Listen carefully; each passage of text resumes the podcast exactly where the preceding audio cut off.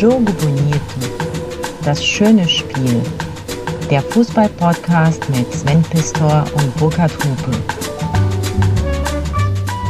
Sven? Ich grüße dich. Ja, Sven, ich grüße dich auch schon lange. Du sag mal, sagte der Name J.C. Cordell Jr. was? Nein. J.C. Cordell Jr. war ein, man muss sagen, ein unehrlicher Mensch, ein unredlicher Mensch, der wegen schweren Raubes 2005 in den USA zu 30 Jahren Knast verurteilt wurde. Um Gottes Willen. Ja, und er hat aber dann zum Richter gesagt, ich möchte gerne 33 Jahre Knast haben. Freiwillig drei mehr. Ja, weißt du warum? Nee. Weil er großer Fan von Larry Bird war, von den Boston Celtics, von dem Basketballspieler. Und weil der die Rücknummer 33 hatte, wollte er dann wenigstens 33 Jahre Knast haben, um seinem großen Idol noch eine letzte geil Referenz zu erweisen. Wenn du ganz unten bist, kannst du trotzdem deinen Stolz haben. Ja, die Boston Celtics, ey. Äh, Riesenteam von der Ostküste. So sieht's aus. Das ist ja echt eine coole Sache. Ja, wenn du ganz unten bist.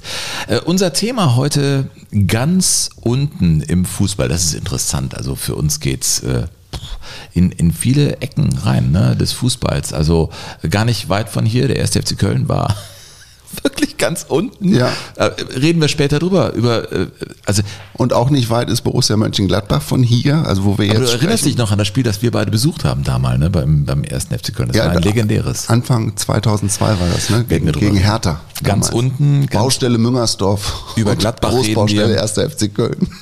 über Aachen, Ja. über Stahlbrandenburg. Ja, guck deine Tasse an, dann weißt du noch, was es für ein Thema gibt heute. Ja, und aus der habe ich übrigens heute, ah, bitte. Was denn? Also, ähm, ja, ich habe sogar heute mit zwei Kindern von dir hier und dir frühstücken können. Also habt ihr nur noch Elternsprechtage hier äh, im Speckgürtel Das, von Köln? das zweite Ha- Schulhalbjahr besteht nur noch aus pädagogischen Arbeitstagen und aus Elternzielgesprächen. äh, Hör ich da so durch, dass du denkst, Leute, ist jetzt auch mal gut? Nee, ist doch schön. Also Schön. ich bin da gerne mit meinen Kindern zusammen. Man, man ist da up to date. Wir haben gefrühstückt und ich muss sagen, Burkhard, Ja, ähm, auf der Skala von ganz unten nach ganz oben. Ganz ehrlich, ich habe ja, Ja? letztes Mal ein bisschen gemeckert, weil du dir nichts einfallen lässt. Ja, darüber so. war Und ich aber auch zu Recht empört, mein Ja, Freund. äh, du, jetzt mittlerweile die Forsythie ist tatsächlich mittlerweile ein, ein grüner Busch geworden, die ist nicht mehr gelb. Wir sitzen hier in einer wieder sonnendurchfluteten, fällt dir auf? Mhm. Natürlich. Wir treffen uns und es scheint die Sonne. Ja. Also ja, das sind die Gegensätze, ne? Jetzt also Yin wieder so verliebt an hier. Es liegt nicht an dir, es liegt an der Sonne. Das Frühstück, um es mal zu sagen, Burkhard. Ja, war? Es war echt lecker. Ich habe super Hörnchen mitgebracht. Äh, meine Brötchen waren auch total toll. Und deine Tochter hat das Kürbiskernbrötchen sehr gern genommen. Aber auch deine Erdbeeren haben mich überrascht. Ja. Warum Erdbeeren? Du, weil wir uns ja ein bisschen mit England beschäftigen. Und wenn ich an England denke und Sport, dann denke ich irgendwie auch an Erdbeeren. Achso, ich dachte, das wäre so, weißt du, Erdbeeren sind ja irgendwie auch so, ja. Liebesfrüchte. Ja, irgendwie du? schon. Ach, ja, ich bin wieder ganz unten. Das, das ist einfach so. Ey, ganz unten. Womit fangen wir an? Also ich habe ja gedacht, wir fangen, lass es irgendwie. Mit dem Feedback der Leute, die uns geschrieben haben, Nee, über übrigens das machen info at jogo-bonito.de. Wenn du ein richtig guter Moderator sein möchtest, dann wiederholst du das an dieser Stelle. Info at jogo-bonito.de. Sven, ich habe ja gedacht, es ist ja das Jahr der Fußball-Weltmeisterschaft und wir machen uns ja auch hin und wieder lustig über Italien, die, es ja, die Italiener, die es zum zweiten Mal nicht geschafft haben. Hashtag ganz unten. Und ich finde aber, dass man als irgendwie ja auch Fan der deutschen Fußballnationalmannschaft oder des deutschen Fußballs auch wieder irgendwie mit Demut umgehen muss und Demut entwickeln muss. Und dann hilft es manchmal ja auch irgendwie so in die Vergangenheit zurückzugucken. Zum Beispiel ins Jahr 2000, Fußball-Europameisterschaft in den Niederlanden und Belgien. Die lief auch nicht so gut. Die lief echt nicht gut. Die lief echt nicht gut. Deutschland überstand die Gruppenphase nicht. Gegen Hammergegner, Rumänien. Unentschieden ne, im ersten Spiel, oder? Unentschieden gegen eine schwer alkoholisierte englische Mannschaft. 0-1 verloren. 0-1 verloren. Und dann gegen die B-Auswahl von Portugal 0 zu 3 verloren in Rotterdam. Weiß ich noch ganz genau, wo ich das gesehen habe. Äh, Das war in Dresden beim Neustadt Festival. Ich hatte damals eine Band und äh, war noch nicht eingekauft vom WDR für so eine Europameisterschaft. Ich glaube, da fing ich so zaghaft an zu moderieren in der Zeit. Äh, Aber ich habe das da in diesem Neustadt Festival da gesehen Und das hast du einfach nicht vergessen. Also da warst du wirklich ganz unten. Und ich fand Musik wesentlich spannender als die deutsche Nationalmannschaft, muss ich sagen. Ja, ich war ja damals im Stadion De Kolb tatsächlich in Rotterdam dabei. Mhm. Ich habe da schon gearbeitet, nicht für den WDR, sondern für so ein Online-Portal. Und danach haben sich deutsche Fans aber natürlich zu Recht empört über dieses Spiel und haben im Prinzip das zum Ausdruck gebracht, was ich gefühlt habe. War ein Scheiß, was die jetzt angespielt haben. Die Vollidioten. Jetzt reicht's mal langsam mit denen. Bedauerlich. Das ist wirklich bedauerlich. Die reden nicht über die Münchner Löwen, sondern Nein. über die deutsche Nationalmannschaft. Nein, Deutsche. Die Vollidioten. Ja. Hm. Auf jeden Fall war das ja auch damals in, äh, in Rotterdam, das war das letzte Länderspiel von Lothar Matthäus. Und Lothar Matthäus war er da auch schon relativ alt, also da war dann auch schon eher 40 als 30 und er machte sein 150. Länderspiel im De Kolb damals gegen äh, Portugal und man fragte sich natürlich, hört er denn nie auf? Und er hat vor diesem letzten Spiel aber sein Geheimnis verraten, also warum das immer noch mit seinem Superkörper so gut funktionierte. Also nachts habe ich geschlafen, da lasse ich mich nicht betreuen, aber von morgens bis abends ist gearbeitet worden. Was sagst du denn? er lacht da. Wir haben nicht das Leben wie ihr am Abend. Das Lachen war aber, das, das kam schon ein bisschen.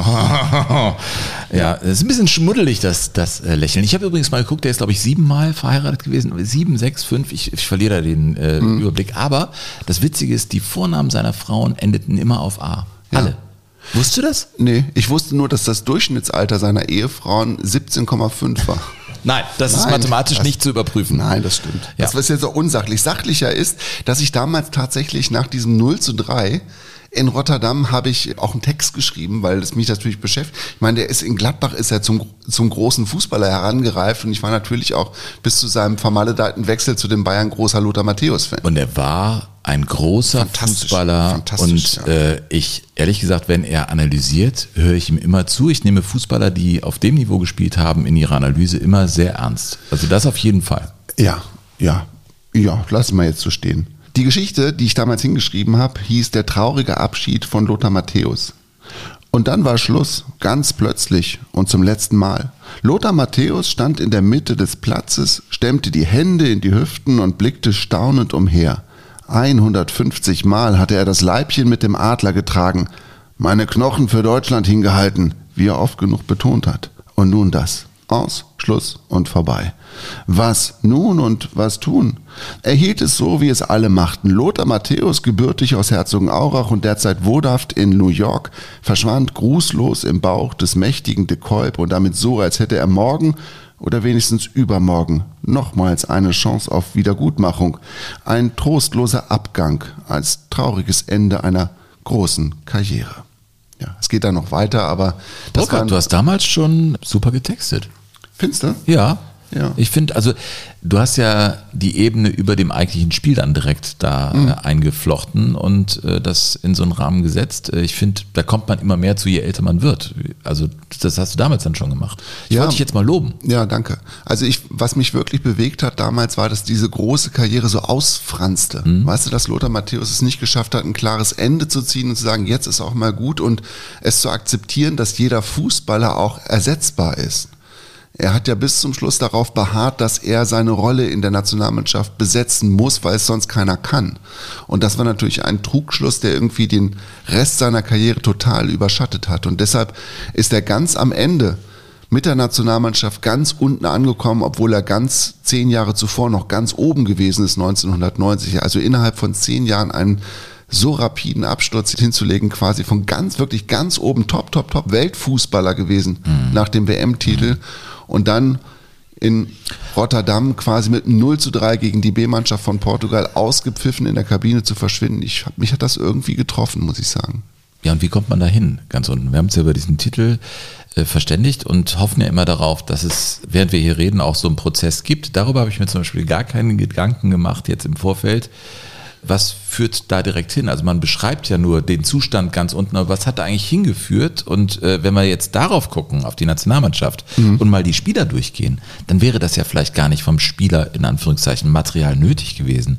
Du hattest einen Jens Nowotny dabei, Sebastian Deißler. Ich meine, Jens Nowotny, kurze Zeit später mit Leverkusen wirklich ja. europäisch ganz groß aufgespielt. Das war ja Sebastian Deißler, Didier Hamann, Michael Ballack, der, der noch nicht, ganz jung der war. fast nicht gespielt hat. Mehmet Scholl. Mhm.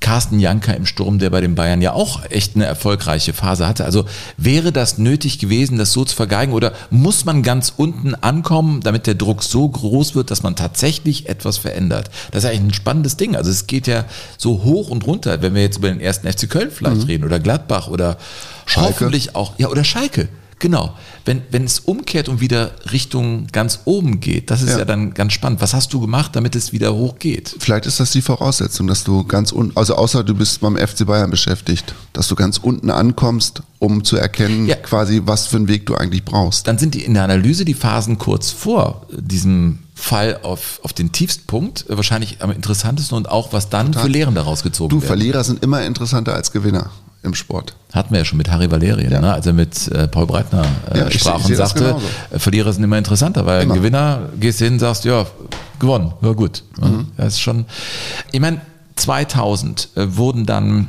ja Schlussstriche gezogen, äh, zum Beispiel unter die Bundestrainerzeit von Sir Erich, Erich Ribbeck. Ne? Das stimmt, zu Recht.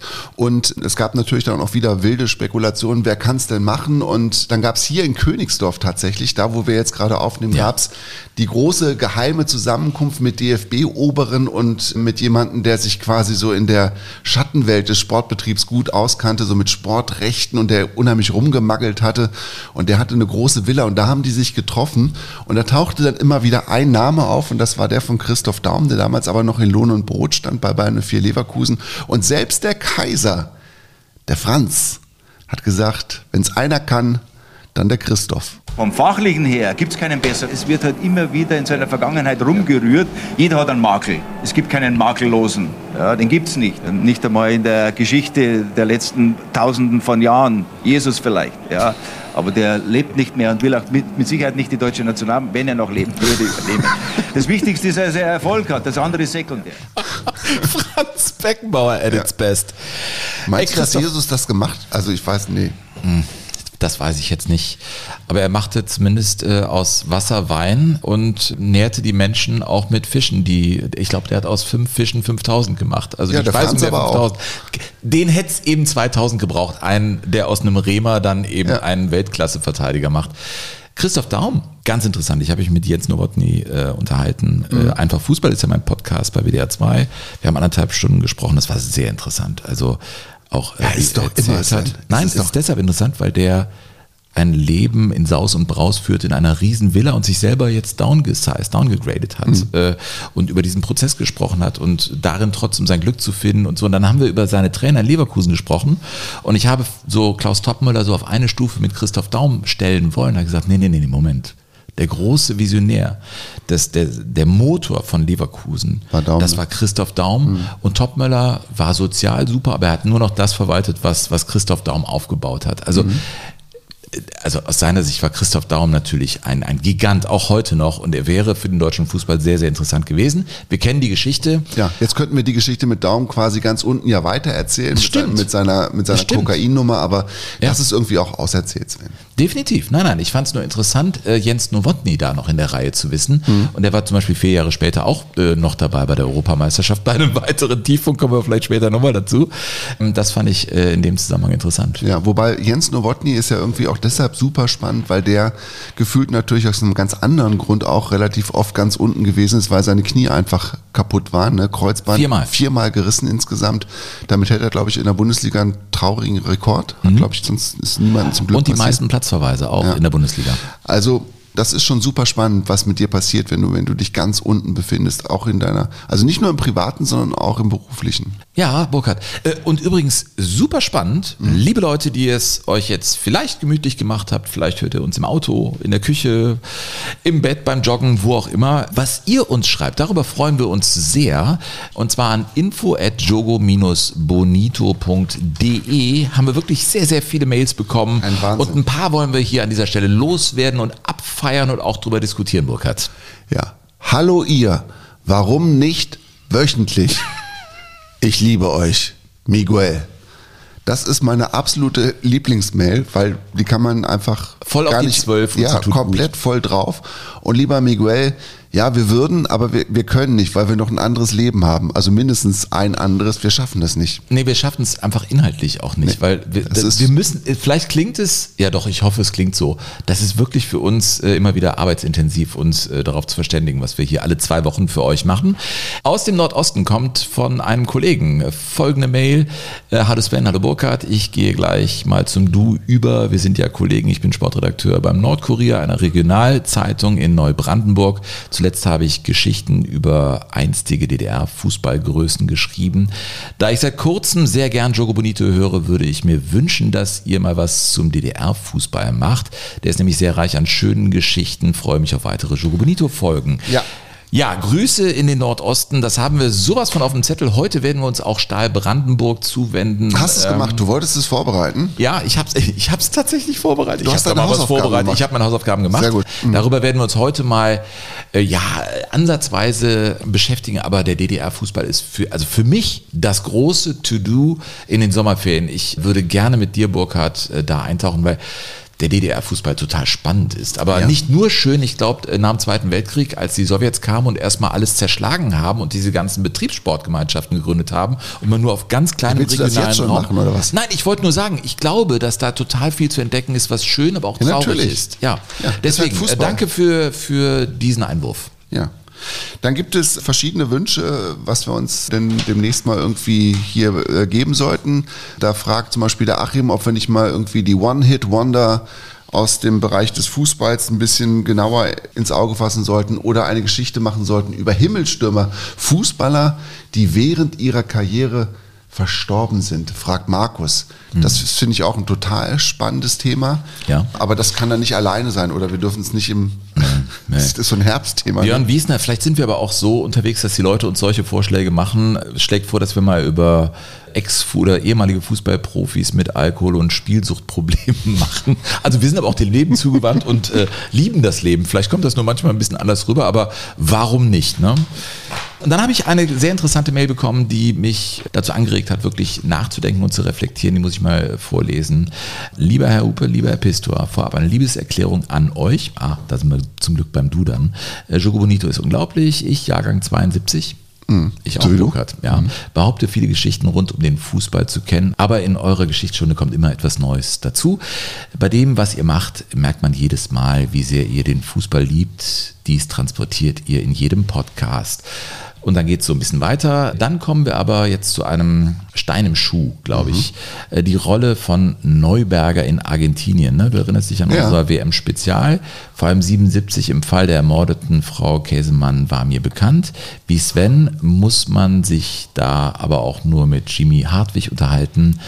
Und dann wird man einiges über Herrn Neuberger erfahren. Was mir allerdings nicht gefallen hat, ist die Gleichsetzung von Argentinien 78 und Katar 2022. Sven hatte am Ende der Argentinien-Folge gesagt, wir fahren wieder dahin und alle wissen Bescheid. Ja, ich äh, lese weiter vor, ja, wir alle wissen Bescheid. Wir wissen auch, wie das Ding nach Katar vergeben wurde und wir wissen auch, dass es mit den Menschenrechten und der Diversity ein massives, zu benennendes, aufschreiendes Problem gibt. Trotzdem kann man Katar nicht mit Argentinien auf eine Stelle, Stufe stellen. Willy Lemke hat es in Svens Podcast auf den Punkt gebracht. Und wenn wir ernsthaft wollen, dass sich in solchen Ländern etwas verändert, dürfen wir sie nicht ausschließen. Wenn wir sie isolieren, wird sich nie etwas ändern. Es nutzt auch nichts, permanent sich über Katar lustig zu machen, wäre die WM in Kenia oder Ghana und ihr würdet so die Sprache und so weiter durch den Kakao ziehen. Es würde einen bösen Aufschrei geben und jeder würde sagen, zu Recht. Und so weiter. Und dann hat er noch gesagt, dass Gianni Infantino ja bei der WM-Vergabe Katar gar nicht in dem Amt war. Ich finde das ein sehr wichtiger Einwurf und da möchte ich an dieser Stelle nur sagen, ich habe gesagt, wir alle wissen Bescheid im Vorfeld von Katar.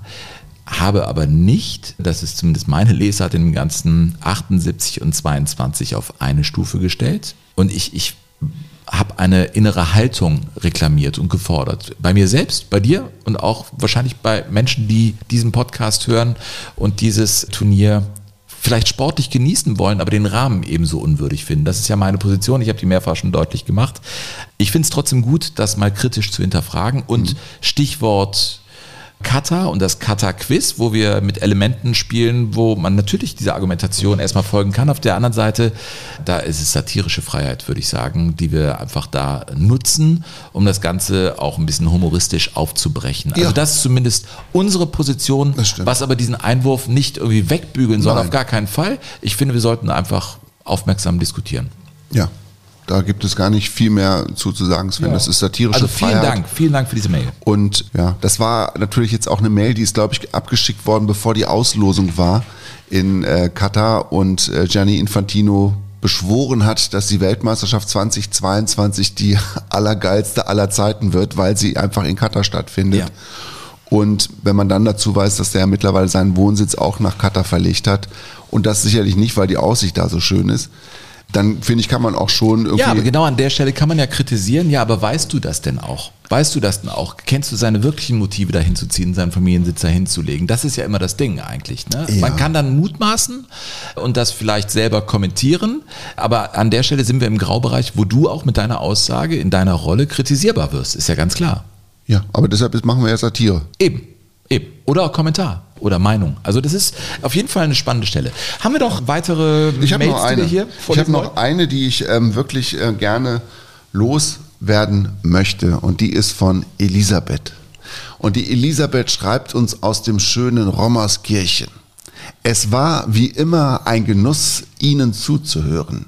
Ich genieße meinen Urlaub, liege in der Sonne und höre den Podcast. Danke.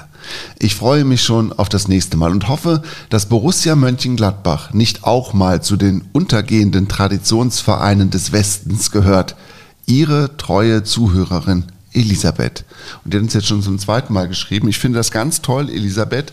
Und wir können uns eigentlich auch nichts Besseres vorstellen, als dass ihr alle irgendwo in der Sonne liegt, irgendwie Stöpsel im Ohr habt oder einen Kopfhörer auf und einfach mal anderthalb Stunden euch fallen lassen könnt und Geschichten nachspürt, die wir für euch aufgespürt haben. Absolut. Einfach mal eine gute Zeit haben. Sven, ist ja eigentlich klar, dass wir beide uns kennengelernt haben und schätzen gelernt, glaube ich auch, als wir beide uns ganz unten in unserer Biografie begegnet sind. Redest du äh, von den frühen 2000er Jahren? Unser Privatleben lag in, In Scherben. Scherben, in Trümmern, ja, Du hast mich bei dir in der Wohnung, ich war, ich war wohnungslos in Köln. das stimmt. Du hast auf meinem kleinen Teppich geschlafen. Du hast mir sogar geholfen, muss man sagen, beim Auszug bei meiner Ex und es passte alles in eine Wagenladung und es war trotzdem noch Platz im Auto. Ich hatte einen Gitarrenkoffer und, ein paar Unterhosen, ne? Genau. Ja, das stimmt. das war ein Ja, das, Wahnsinn. das war der Wahnsinn. Und wir sind immer zum Fußball gegangen und stimmt. ähm, ja, da gibt es ein Spiel, da waren wir wirklich ganz unten. Äh, das ist ein Spiel, das äh, wir gesehen haben am 1.3.2002. In Köln-Müngersdorf. Die Südkurve, wie sie damals hieß, war weggerissen. Das war ja im, im Zuge dieses Stadionumbau. Stadionumbaus für, Ja. die, für die WM 2006 und ist mittlerweile ein tolles Stadion. Ich finde, das ist ein neues Stadion, das wirklich Ja. auf altem Boden gut gelungen ist. Die Südtribüne war weg. Man blickte also von der, vom Oberrang West, wo wir saßen, äh, wenn man links rüber guckte, auf die Jahnwiese. Es war ein kühler Tag Mhm. ja. äh, am naja, Anfang März halt. Anfang März. Der erste FC Köln, Hatte seit geraumer Zeit kein Tor mehr geschossen, Sven. ey, seit geraumer Zeit. Ja, das es war ist sehr, sehr lang. Rekord. Ja. Und bei diesem Spiel, wir beide saßen, das war eine irrsinnige Stimmung, weißt du noch? Es war also Fatalismus, ne? Die, Fatalismus. die Kölner Fans hatten Transparente gebastelt und Mhm. haben dann, glaube ich, den Countdown runtergezählt, als die tausendste Minute vollgelaufen war. Die tausendste Minute ohne, Ohne Tor. Ja, haben sie runtergezählt Tor, ja. und dann haben dann laut gejubelt. Ja. Und dann kam die 1033. Minute oder 34. Minute ist es, glaube ich, gewesen. Und dann kam ausgerechnet Thomas Zichon, der schoss sein einziges Bundesligator in seiner Karriere an diesem Nachmittag gegen Hertha BSC. Ja. Und wir waren, ja, wir waren irgendwie auch ganz unten, aber es gab tatsächlich nur etwas, was noch tiefer gelagert war als wir selber. Definitiv. Und weißt du was? Ich habe da mal was vorbereitet. Wir haben ja gesagt, Mensch, da machen wir doch was mit. Wir rufen mal wen an, der da auch auf dem Platz stand für den ersten FC Köln. Mhm. Ja. Guten Tag. Ja, Mensch, Matthias Scherz in Jogo Bonito. Matze, herzlich willkommen bei uns. Vielen Dank. Matze, was für eine Freude, dich wiederzuhören. Endlich mal Kompetenz hier in dieser. Sendung. Wo bist du gerade unterwegs? Ich stehe gerade vor meinem Arbeitgeber draußen auf dem Parkplatz, damit ich mit euch in Ruhe telefonieren kann und ein bisschen wieder in meiner Vergangenheit schwelgen darf. Willst du Mit den kurz, schlechten Geschichten, wie ich das äh, jetzt mitbekommen habe. Matze, willst du kurz sagen, für wen du arbeitest, damit sich das für deinen Arbeitgeber auch lohnt?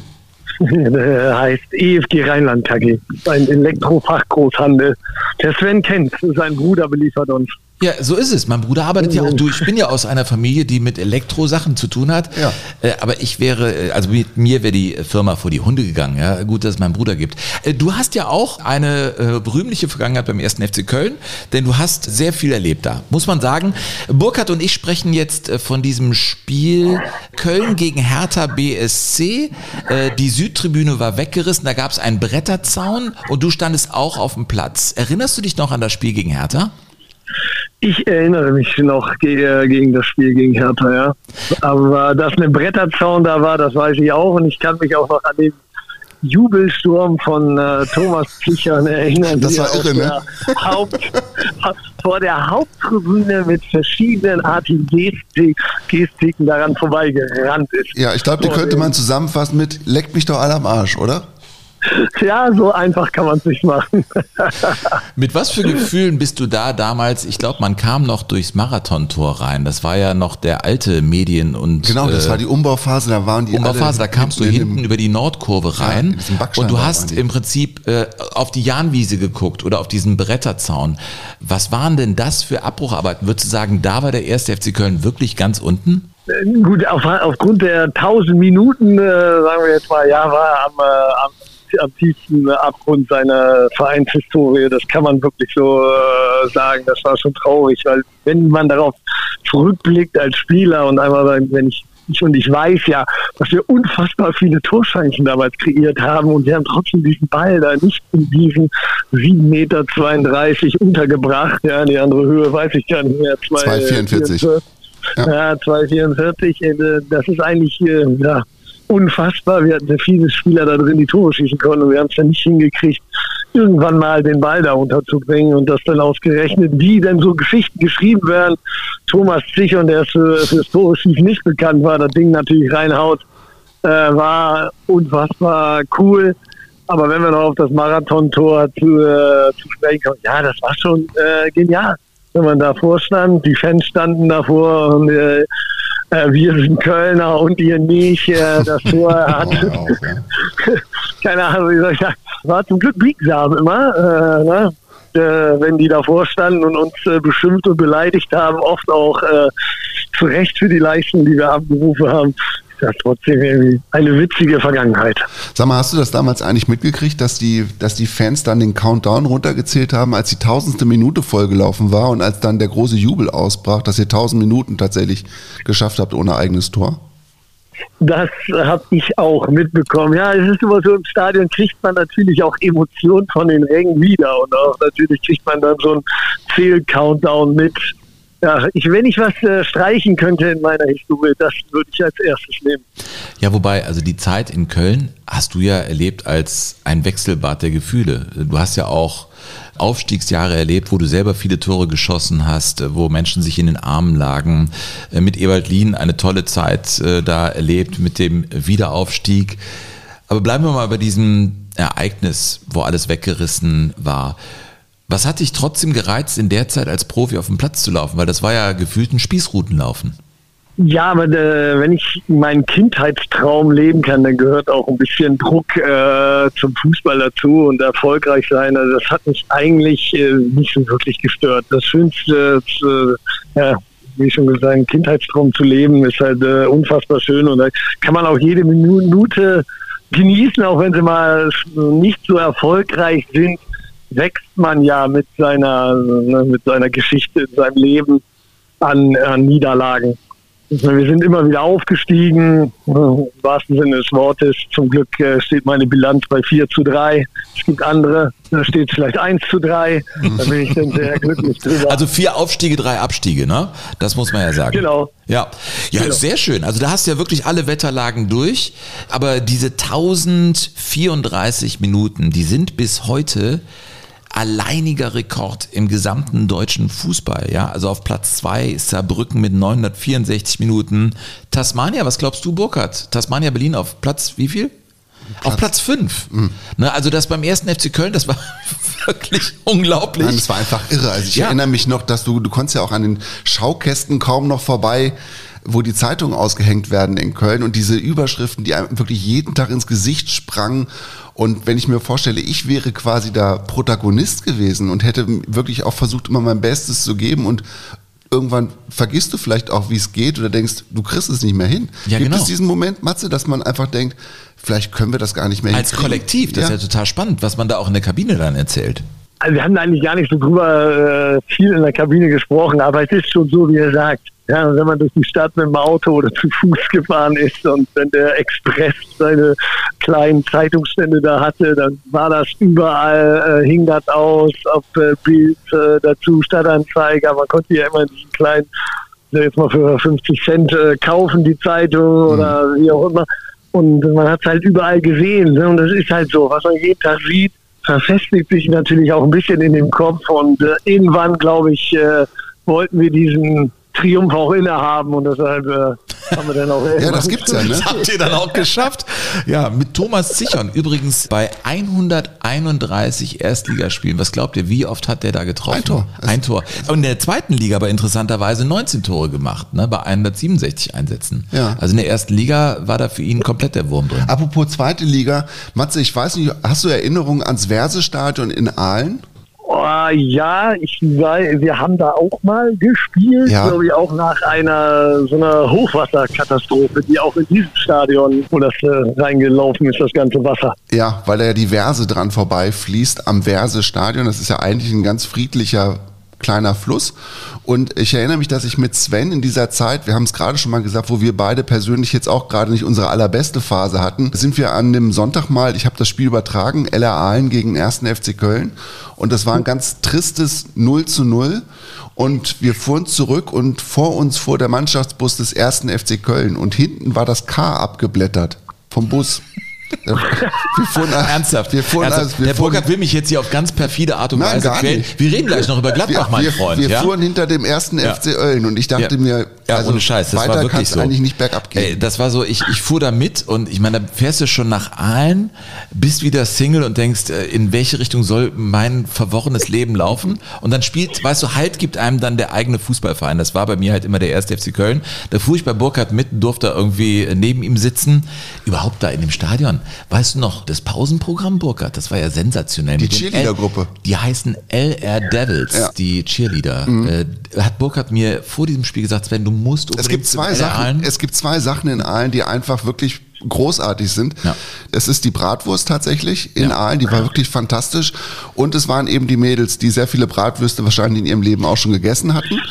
Und die dann in der Halbzeitpause die menschliche, die menschliche Py- Pyramide gebildet Also das haben. stabile Fundament war gewiss, ja, angesichts der, der Wurstwaren, aber, ja, und die, es Pyramide ist, nicht. ist Ne? immer zusammengebrochen. Also immer vor dem letzten, vor der letzten Person obendrauf kam diese Pyramide ins Wanken.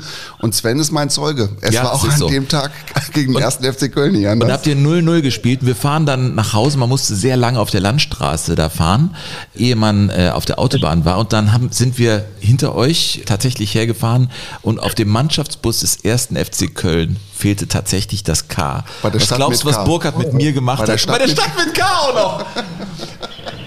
Ey, da waren wir, da, da, da war der erste FC Köln gefeiert. ganz unten.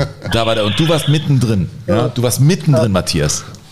Aber wenn ihr mir jetzt eine Chance gebt, ne, wenn ich als Spieler dann auf die Cheerleader geachtet hätte, in meiner wichtigsten Konzentrationsphase, habe ich auch irgendwas falsch gemacht, oder? Und, und ich glaube, in dem Spiel habe ich sogar von Beginn an gespielt, was ja auch nicht immer zu 100 Prozent während meiner Zeit äh, stattgefunden hat. Äh, naja, da kann ich mich nicht dran erinnern. Der Kicker hat dir eine 4,0 gegeben. Das ist gar nicht, eine Kicker 4,0 ist gar nicht schlecht. Also, ja, das stimmt. Ach komm, lass es nicht über die Noten in diesen Zeitungen und Zeitschriften. Das ist ja sowieso der größte Mumpitz.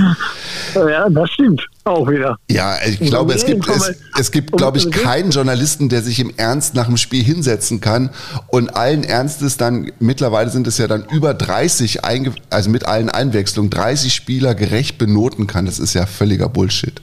Aber das ist ja, ne, umso mehr Informationen du dir gegeben hast, umso bessere Noten hast du bekommen. Also guck doch mal rein, wer die Besten in den, an dem Spieltag hatte. Du, ich würde aber ganz gern noch ein kurzes Wort über Thomas Sichon verlieren. Der ist ja dann quasi ja. nach dem ersten FC Köln noch ein bisschen tiefer gerutscht in seinem Leben, ist ja in diesem Manipulationsskandal beim VfL Osnabrück verwickelt gewesen. Wie hast du das so erlebt mit ihm? Also sein Leben habe ich schon noch ein bisschen verfolgt, weil wir auch immer wieder, als er in Osnabrück war, gegeneinander gespielt haben. Mit der Thematik habe ich mich nicht so wirklich beschäftigt. Ich bin froh, dass ich ihn jetzt, sage ich mal, die nächsten Monate wieder häufiger sehen darf. Er spielt ja auch jetzt bei der Traditionsmannschaft des 1. FC Köln. Mhm. Und weil er war schon immer ein fantastischer Mannschaftskamerad, der sich aufgeopfert hat für die Truppe, war immer unser Kassenwart und hat das alles äh, gemanagt und so.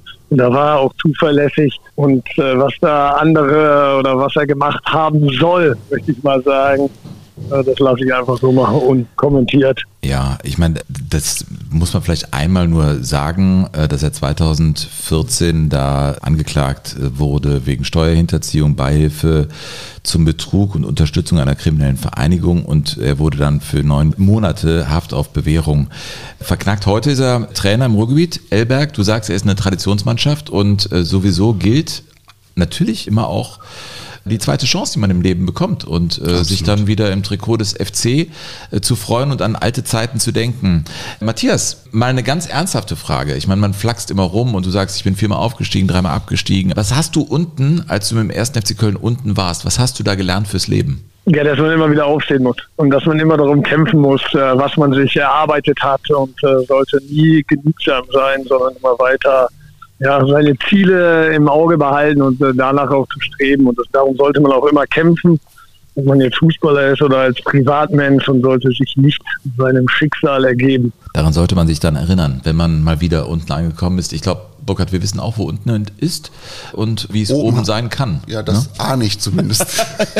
In diesem Sinne.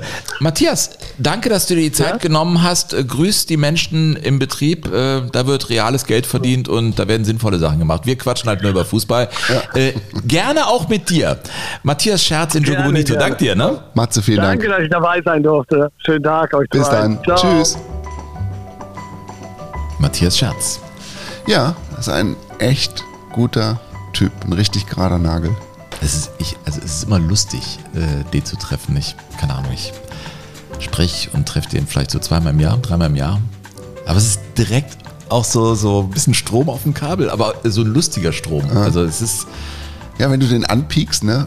Und, er hatte auch hat, Spaß dran. ja, sowas. aber er hatte halt diese Halligalli-Zeit, erst steigen wir auf, dann steigen wir wieder ab, das fiel mir lustig, weil ja. wir bescheuert sind. Da war er ja mittendrin, mittendrin. als die Fans das gesungen haben. Er kann so über sich selber lachen, aber hat auch einen ganz ernsthaften Kern und also du kannst mit ihm schon in der Sache auch diskutieren mhm. und er hat viel erlebt in Köln. Also ich finde ihn super. Ich habe den das erste Mal richtig wahrgenommen und getroffen, als ich auch mal als Berichterstatter beim ersten FC Köln zu tun hatte, tatsächlich für den WDR, habe ich ein paar Spieltage den FC betreut betreut, kam von der Pressekonferenz aus dem Geisbockheim raus auf die Terrasse und habe dann noch einen Kaffee getrunken und am Nebentisch saß der Matze mit seiner Mutter. Mhm. Und er hatte dann irgendwie auch das neue Stadionheft, das Geisbock Echo in der Hand und er war auf dem Titelfoto, der Matze.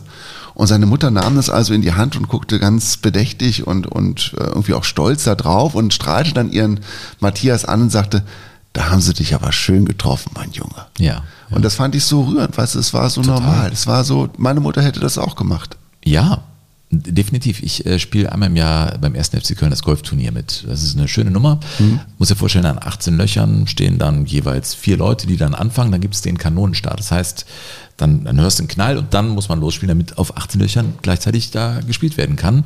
Und kurz bevor dieser äh, Kanonenstart dann erfolgte, rannte er, Matthias Scherz, noch über den Platz, um pünktlich am anderen Ende des Platzes zu sein. Er war ein bisschen zu spät, glaube ich, und hatte morgens noch keine Schuhe, hat die sich eben gekauft und läuft lachend mit seiner Tasche da über den Platz.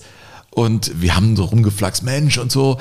Und weißt du was, der hat fast das Turnier am Ende gewonnen. Der ist ein super Golfer und war dann voll fokussiert. Ja, aber auf der anderen Seite, ne? ja, aber immer, immer ein Spruch irgendwie auf den Lippen und immer, immer locker. Ich mag solche Typen einfach. Ja. ja. die das Leben so ein bisschen spielerisch nehmen. Ja. ja, das ist einfach so, man begegnet sich und man kann da anknüpfen, wo man beim letzten Mal aufgehört hat. Ne? Genauso ist es bei ihm. Also ich rufe ihn an und er so, Mensch und so, da ist man direkt wieder drin. Mhm. Er hat eine hohe Durchlässigkeit. Hatte übrigens eine Mannschaft auch, über die ich jetzt schon, ey, wenn wir schon über Köln ganz unten sprechen, dann Ja. gebietet es der Anstand und die Fairness, dass wir auch mal über deinen Meltdown als Gladbach-Fan sprechen. Oh. Wann, ja, wann hattest du den? Und ich rede jetzt nicht über die aktuelle Saison. Ich glaube, da hattest du auch einen Melt, oder? Hattest einen Meltdown, ne? Ja, hatte ich, ja. Was ist jetzt, ohne Witz, lass uns das mal besprechen, weil das ist im deutschen Fußball ein interessantes Ich habe Thema. immer Angst, wenn du über Gladbach redest und ich sitze dir gegenüber, habe ich immer das Gefühl, du holst dir jetzt einen rostigen Nagel, treibst, treibst mir den unter die Haut und drehst ihn im Kreis. Ich stelle dir eine spannende Frage. Was funktioniert in Gladbach nicht, was auf einmal auf Schalke nach einer Wahnsinnssaison wieder funktioniert? Jetzt in dieser Saison, also viel Zeit haben wir gar nicht, Sven. Ja, Sag doch mal. Nein, es funktioniert Gut, gar du nicht. weißt, dass das eine gute Frage ist. Es funktioniert gar nichts. in Gladbach. Nein, also das und das fängt, das hat aber nicht die Wurzeln in dieser Saison, sondern schon in der letzten Saison, als sie quasi versäumt haben, Marco Rose, nachdem er das große gemeinsame Ziel verraten hat für Borussia Dortmund und seine Mannschaft damit im Stich gelassen hat, mit dem, was sie gemeinsam vorhatten, dieses Vertrauen, was diese Spieler damals in den Verein und in die Ziele des Vereins hatten, ist verloren gegangen. Damals vor anderthalb Jahren in der Winterpause. Und als klar war, Rose verlässt Gladbach, hätten sie ihn normalerweise vor die Tür setzen müssen. Das hat Eberl nicht gemacht, hat dann Rose festgehalten, sklavisch bis zum Ende, weil er scheinbar keinen besseren Ersatz hatte. Und dann holst du jemanden, der in Frankfurt genau dasselbe Versprechen abgegeben hat, den Fans, dem Verein, und der das dann aber auch beiseite schiebt und sagt, Gladbach ist für mich die nächste Stufe, natürlich muss ich das annehmen. Und dann kommt so jemand und lässt dann auch noch einen ganz anderen Fußball spielen als der Vorgänger, der gar nicht zu dieser Mannschaft passt. Und dann reibt er sich quasi mit Nationalspielern, macht die kleiner als sie sind. Mit Neuhaus zum Beispiel, den lässt er am Anfang links liegen. Der war Leistungsträger unter Rose. Und der spielt dann keine Rolle mehr. Und so kannst du das ja immer fortsetzen. Und jetzt hast du natürlich auch auf der Sportdirektorenposition ein riesiges Problem, weil da jemand sitzt, der einfach wahrscheinlich nicht die Kontakte hat und nicht vor allen Dingen nicht die Erfahrung hat und nicht das Renommee besitzt in dieser Szene, um sich da wirklich behaupt, zu behaupten und die großen Verträge abzuschließen, die dieser Club aber braucht im Sommer.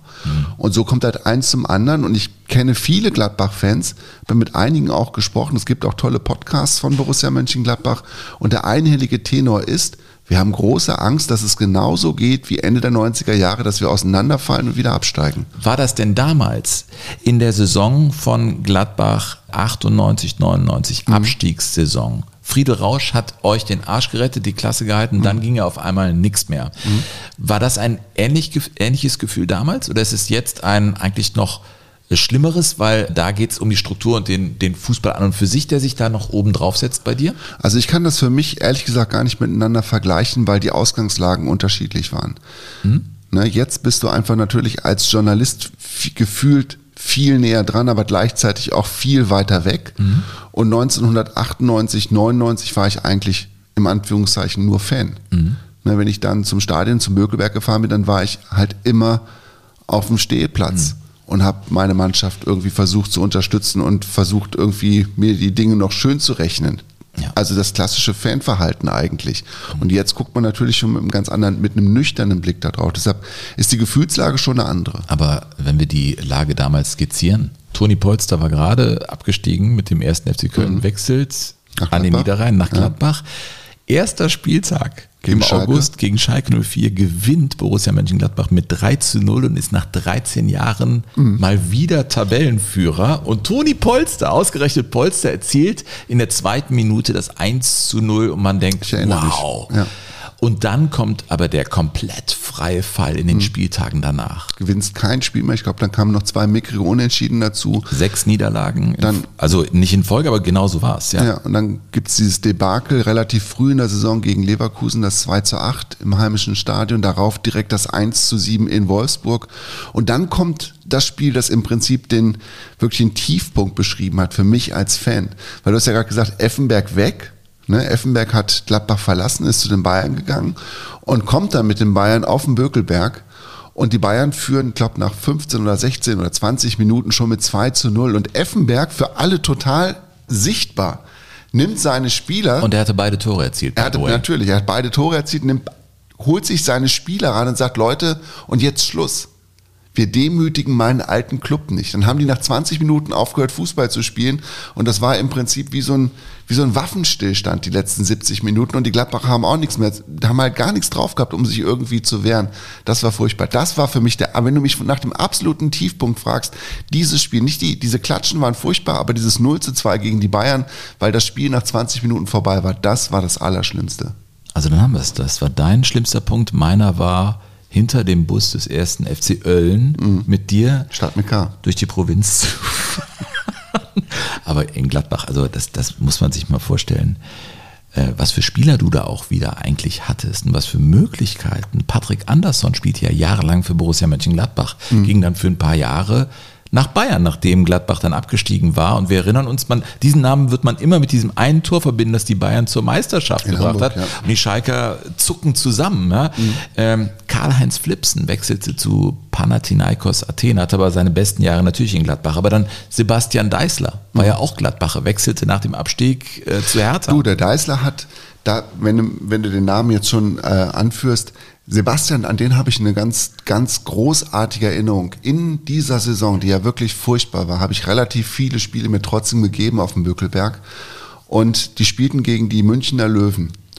Und es war so ein Spiel schon in der Phase-Saison, wo du eigentlich nur noch gewinnen kannst und dann trotzdem dir alles schön reden und schön rechnen musst, um noch drin zu bleiben. Und spielten gegen die Löwen und Deißler bekam in der eigenen Hälfte den Ball und hat mit einem abartigen Tempo den Ball nach vorne gebracht in einem Solo, das ich so ganz selten gesehen habe im Stadion und hat das Tor geschossen gegen die Münchner Löwen. Die haben damals mit 2 zu 0 gewonnen. Und dieser Moment, diese Ekstase, als der Deißler dieses Versprechen für die Zukunft den Ball ins Tor reinhaut, nach diesem langen Lauf, weißt du, wo du, wo du ja wirklich vom, von der Entstehung, du, und du, man steigert sich ja auch als Fan dann rein und denkt sich, ey, der hat immer noch den Ball. Nee, Wahnsinn. Guck, da kommt keiner hin. Guck mal, jetzt ist er schon, und dann macht er das Tor. Ein Kunstwerk. Ein Wahnsinn. Und was sich dann entlädt, das kennst du auch. Was sich dann in dem Moment entlädt, wenn du ganz unten bist, ist einfach unbeschreiblich. Also sagen wir mal, die Fußballstadt Köln ist zurzeit nicht der schlechteste Standort, äh, muss ich an dieser Stelle auch mal sagen. Aber einen Namen will ich nicht unerwähnt lassen, wenn wir über Gladbach äh, sprechen in dieser Saison 98, 99, Robert Enke, Der Torwart, ja. der dann zu Benfica Lissabon ging und seine erfolgreichste Periode hatte. Weißt du, dass ich in Lissabon, bevor Robert Enke kam, mal für Robert Enke gehalten wurde? Jetzt im Ernst? Ganz im Ernst. Ich war da und habe da eine Reportagereise gemacht durch, durch Portugal und war bei Benfica und habe damals ja auch Eusebio getroffen, weil Jupp Heynckes neuer Trainer wurde. Du warst damals aber dünner als heute, ne? Sehr viel dünner, ja. Und Eusebio, du aber auch, glaube ich. Eusebio sollte also über Jupp Heynckes reden und auch über Robert Enke. Und die Fans von Benfica fragten sich natürlich, dieser Robert Enke war ja noch nicht so bekannt und so, wir wussten auch nicht so richtig, wie der aussieht. Internet war ja noch nicht so weit verbreitet. Und da mussten wir damals durch diese Stadionkneipe O Benfica, mussten wir durchgehen und gingen dann mit Verantwortlichen von Benfica da durch und die Leute, die da saßen, drehten sich also zu mir um, weil ich ja auch relativ groß bin, 1,93 und fingen an zu tuscheln und dann war halt klar, der Robert Enke ist da. Und ich war in diesem Moment tatsächlich Robert Enke. Irre, ne? Hast du dich doch mal wie ein Fußballprofi gefühlt? Ja, also das gab schon eine gewisse Ähnlichkeit, muss man sagen. Okay, sehr schön. Wir sind hier in Jogo Bonito und sind ein weiteres Mal ganz unten, aber auch ganz unten kann das Leben Spaß machen. Weißt du was? Es gibt einen wunderbaren Song von Element of Crime. Ein ähm, Freund von mir arbeitet als Arzt und äh, ist im OP und da sang ein Chirurg, der da irgendwie bei einer Bauch-OP war, äh, dieses. jetzt? Nein. Was kommt Der jetzt? ganze alte Schrott muss raus und neuer Schrott muss rein. Erkennst du das nicht? Ja, ähm, also ich finde, aber ganz unten ist auch ein Nährboden für wunderbaren Humor. Ja, Sven, weil ich ahnte schon, dass du mich mit, mit Gladbach malträtieren würdest. Dann habe ich mir gedacht, jetzt suche Ich, ich höre jetzt auf. Ja, ich habe mir gedacht, ich suche mir jetzt einfach eine Mannschaft, die noch erfolgloser war als der erste FC Ölln und Borussia Mönchengladbach.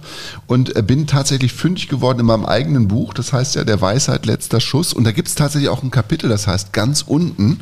Und in diesem Kapitel ganz unten führt eine Episode nach Schottland. Und diese Episode würde ich gerne vortragen, brauche dafür aber natürlich den passenden Ah, ich- akustischen Rahmen. Musik, Musik. Ich muss jetzt mal hier kurz mal den Plattenteller anwerfen. Ja. Fahr ab, Rainer. Da ist er doch.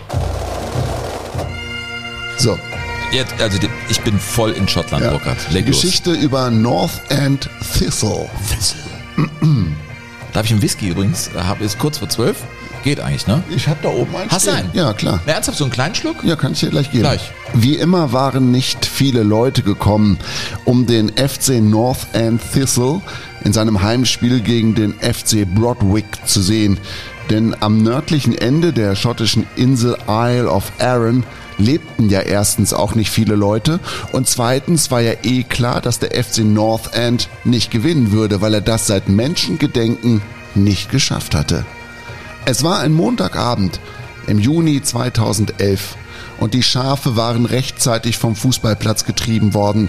Der FC North End nannte sein Spielfeld listig U-Camp, was nach New Camp und Barcelona klang und auch klingen sollte, was aber übersetzt so viel hieß wie Weide für das Mutterschaf.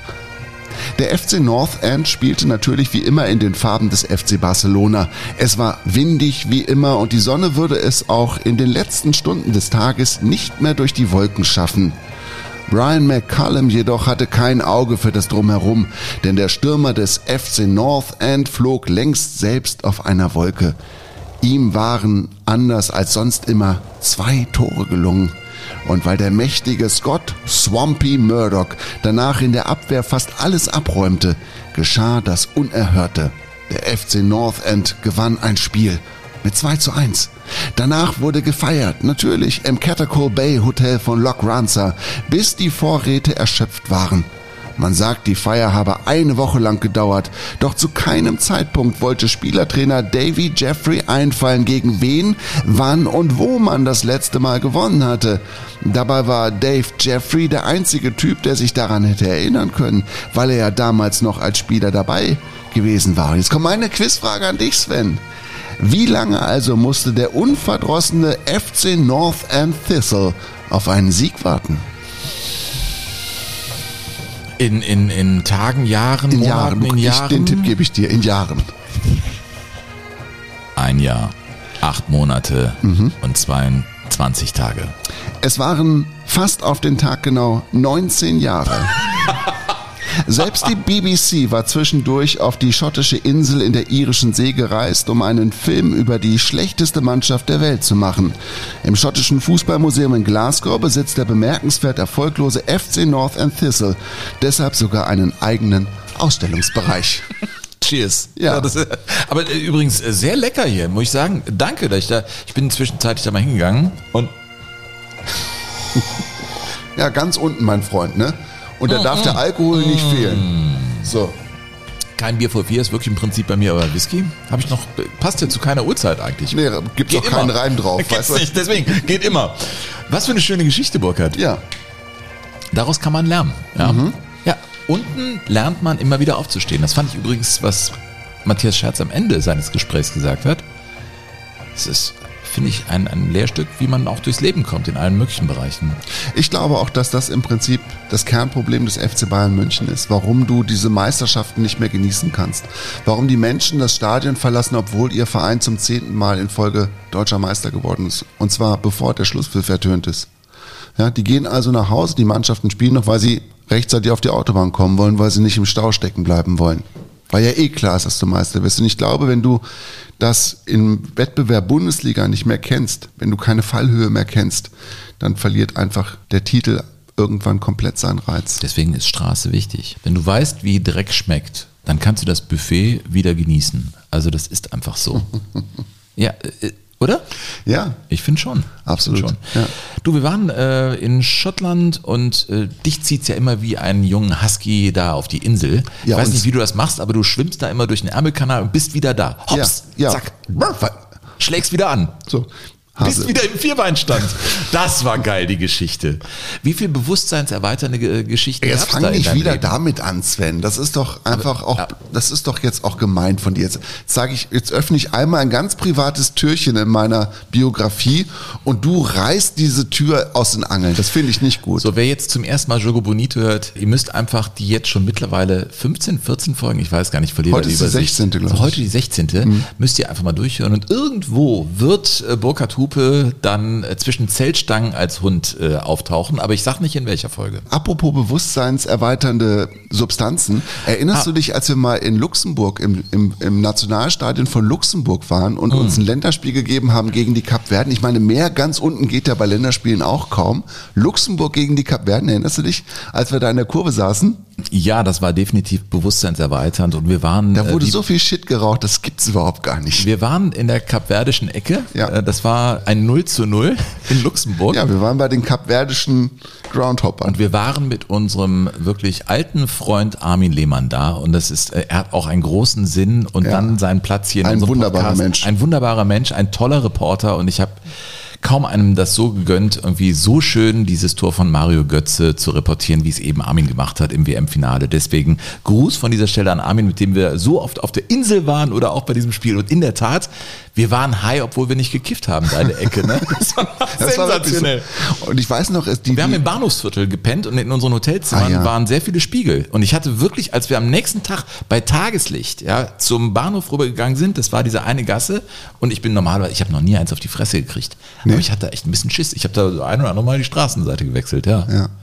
Weißt du noch, der Abend, als wir da, jetzt ein bisschen alte Männer erzählen vom Krieg, aber als wir an einem Abend da an der Bar saßen in dem Hotel, als sich auf einmal die Tür in der Wand öffnete, die man gar nicht als Tür So ein Spiegel, der auf einmal Ja, aufging. es Und ging auf einmal auf und dann kamen die Frauen da raus. kam raus und dann bupp, wieder zu. Und ja, Ja. ich meine, wir waren da voll im Etablissement. Also, Und wir wussten es nicht, weil Armin hat es gebucht.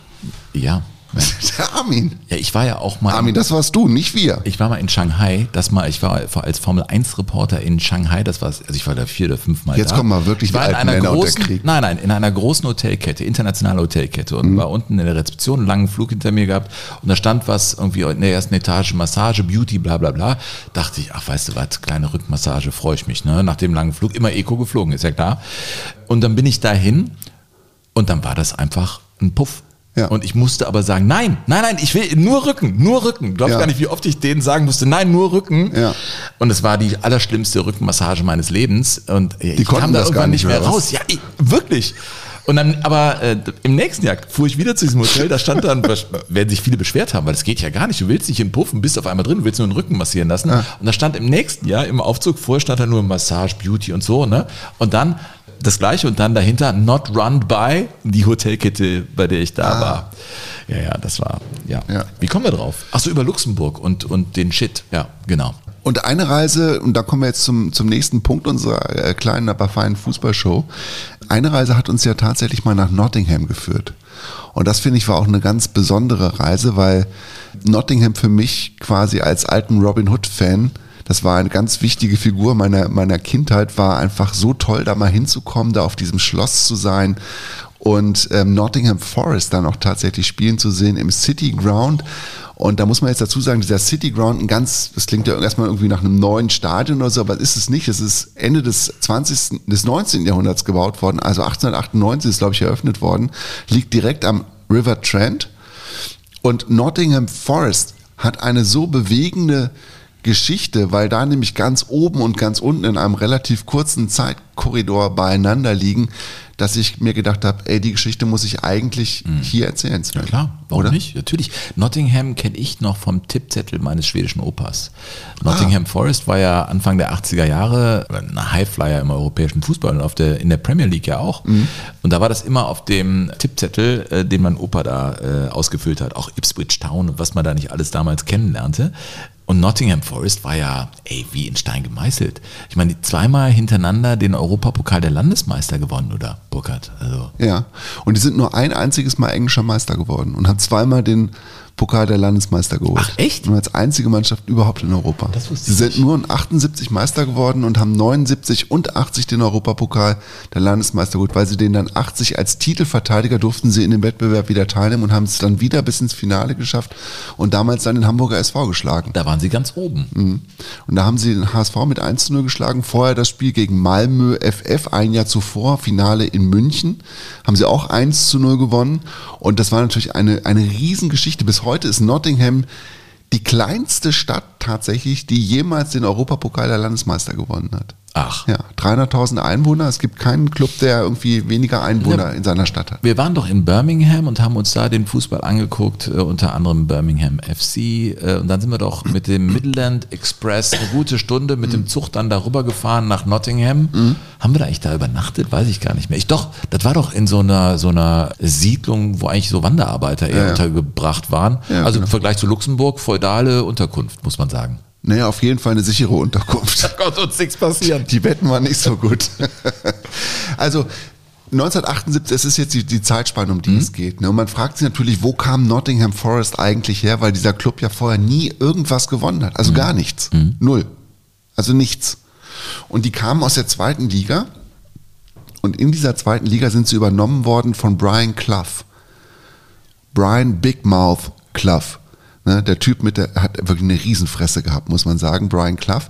Und der hatte jetzt zu dem Zeitpunkt, als er da bei Nottingham anfing, auch schon eine relativ bewegte Geschichte hinter sich gebracht. Als Spieler beim FC Middlesbrough recht erfolgreich gewesen, Stürmer. Und seine Trainerkarriere mit einem ersten echten Highlight, äh, nämlich Meister geworden mit Derby auch völlig sensationell, eine Mannschaft, die niemand auf dem Zettel hatte. Und dann holte sich Leeds United Brian Clough und dachte, wow, jetzt haben wir den geilsten und den trendigsten Trainer irgendwie, den wir kriegen konnten. Und jetzt geht's nur noch bergauf.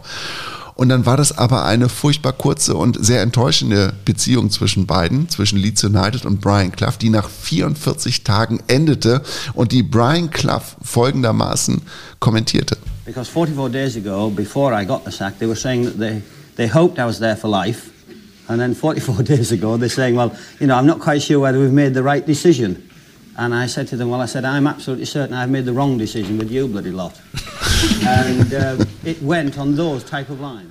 Also man muss sagen, der Brian Clough war vom Typ, glaube ich, so ein bisschen eine Mischung von Klaus Toppmöller, von ähm, Uwe Klimaschewski und von Otto Rehagel. Äußerlich auch? Nee, äußerlich nicht. Der war eher schmal, klein und sah ein bisschen aus wie so ein, ja, wie so ein, wie so ein Rockabilly-Sänger. Hatte hier so eine, so eine leichte Schmalzlocke, so dunkle Haare. Also ein cooler Dude. Ja, eigentlich ziemlich cool. Und er konnte sich sehr, sehr gut ausdrücken und war also, total beliebt, auch in den Talkshows. Und er wurde dann auch gefragt, warum eigentlich, Brian, hat das in Nottingham denn so gut funktioniert damals, als du dann da angefangen hast? Most important is there was five or six players here who people didn't think could play. But once they got with players who could play, they blossomed. And we took off. Also er hat Spieler quasi, die, von denen man nicht viel gehalten hat, hat er besser gemacht, weil er bessere Spieler geholt hat. Und die haben dann quasi das, die, die letzten Prozent dann auch aus, den, aus dem vorhandenen Spielermaterial quasi rausgeholt. Und die haben einen begeisternden Fußball gespielt, waren über 40 Spiele lang ungeschlagen in der Premier League. Und der Anhang natürlich hat diese Mannschaft von Brian Clough geliebt. Und da ist etwas entstanden auch unter den Fans, das man, glaube ich, bis heute auch in den Fangesängen spürt.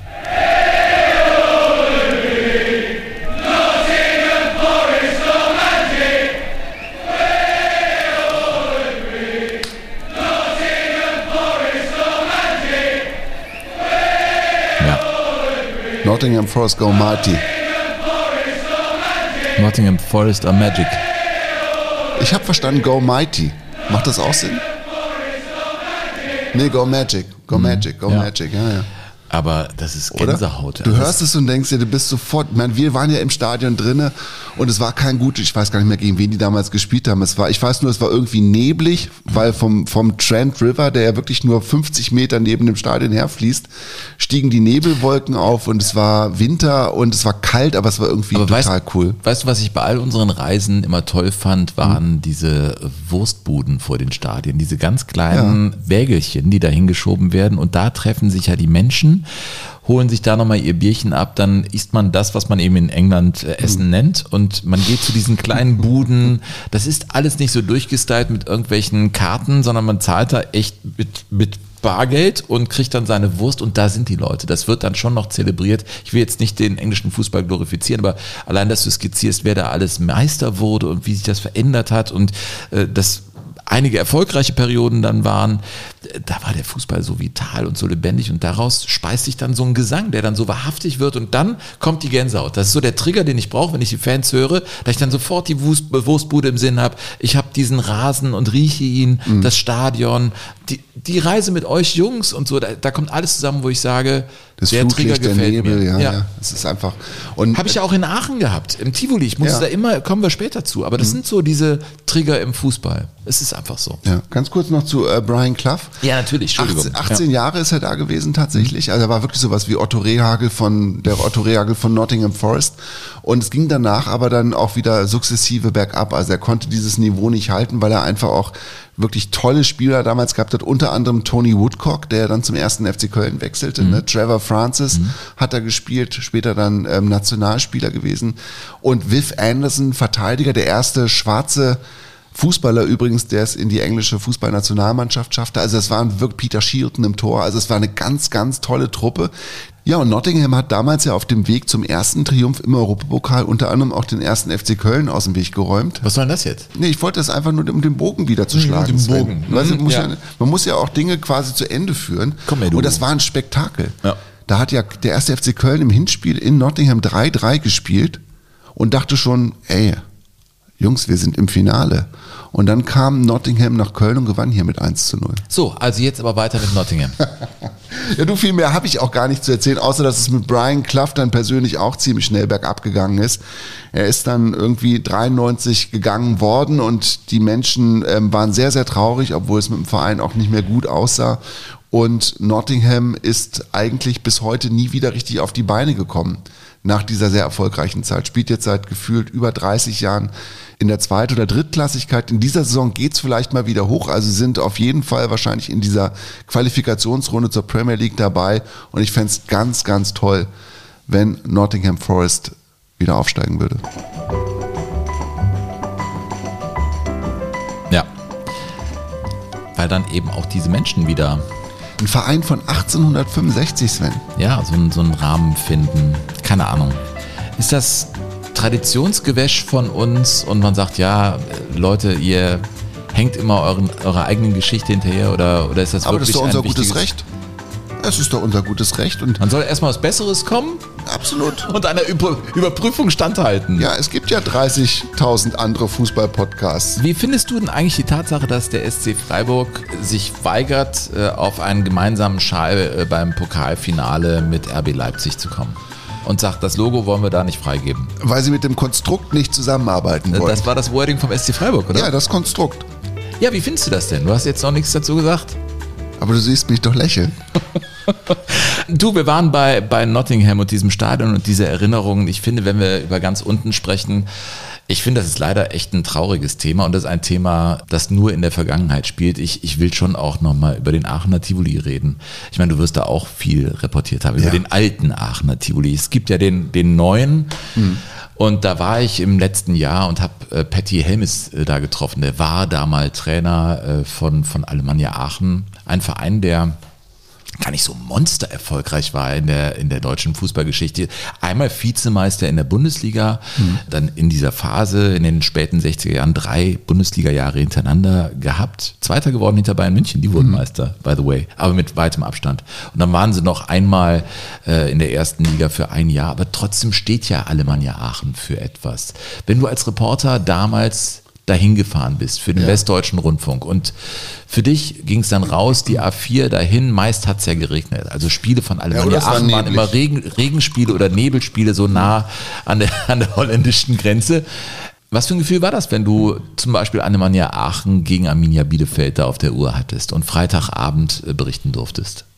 Ja, es waren Feiertage. Man muss das so sagen. Es gibt kein, fast kein Stadion, das mich so ja, bewegt hat, wo ich so viel Fußball gefühlt habe wie auf dem alten Tivoli.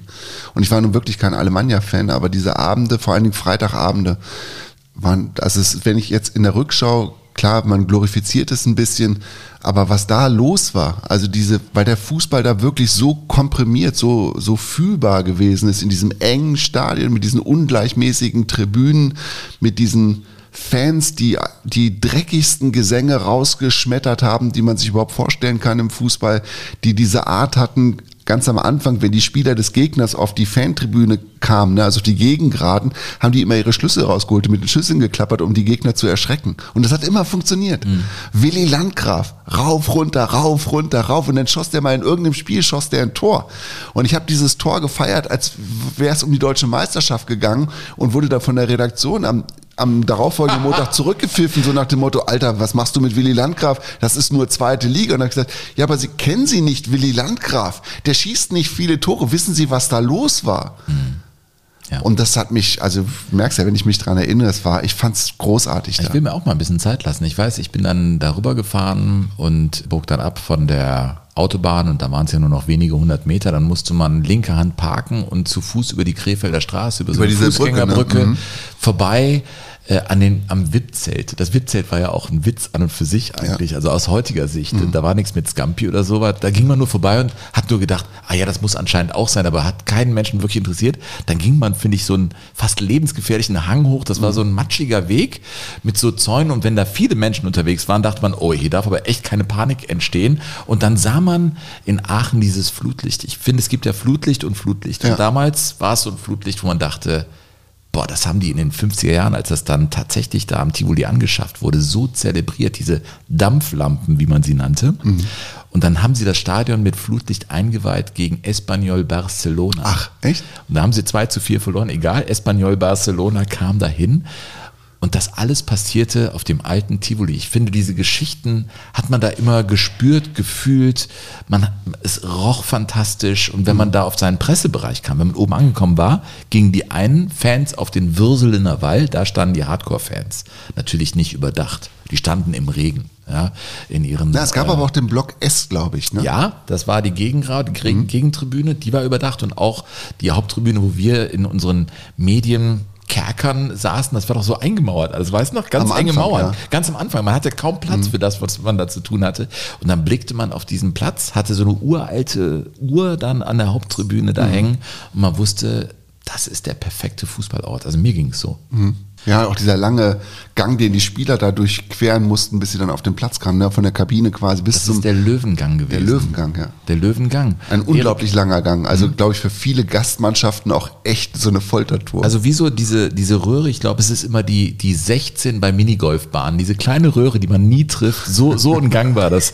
Dadurch wurden die Spieler rausgespuckt in diese ja. Arena, muss man sagen. Ja. Wenn die Spieler da rauskamen, das, da saß ja auch früher Egidius Braun immer auf seinem Klappstuhl genau an der Stelle. Er war ja Aachener und Alemannia-Fan durch und durch. Der saß jahrelang auf seinem Klappstuhl, der DFB-Präsident, und guckte seiner Alemannia da zu. Und dann gingen die Spieler dahin und ich habe mich mit vielen ehemaligen Aachener Spielern unterhalten. Erik Meyer, der sagte, das war einfach unglaublich, dieses Stadion. Also auch Schimmel in den Mannschaftskabinen und es war eigentlich alles runtergerockt ich finde das einfach großartig. Ich wünsche dem Fußball so, dass es wieder so wird. Ich, das war ja auch im, im Dreisamstadion so, dass es bergab geht. Da sahst du das ja an der Werbeband, dass mhm. man da bergab gespielt hat. Ne? Das, das, das sah man. Und in Aachen war es ja auch so. Da hat man also bergab Richtung Würselener Wall gespielt. Und dann kam André Rieu, machte da ein Konzert im Aachener Tivoli und das Publikum von André Rieu hat den Rasen so ruiniert, Ernsthaft? Also, ich meine, das war jetzt nicht Motorhead, sondern André Rieu. Und danach hat man den Rasen komplett abgetragen und den Boden dann begradigt. Aber, Aber wurde nivelliert. Es musste André Rieu her, um im Prinzip das Ende des Tivoli einzuleiten. Es ist so. Es ist so. Und ähm, einer, der jetzt Trainer ist einer Mannschaft, die die alte Anzeigentafel vom Aachener Tivoli hat. Mit dem habe ich gesprochen. Weißt du, wo die steht, die alte Anzeigentafel vom Aachener Tivoli?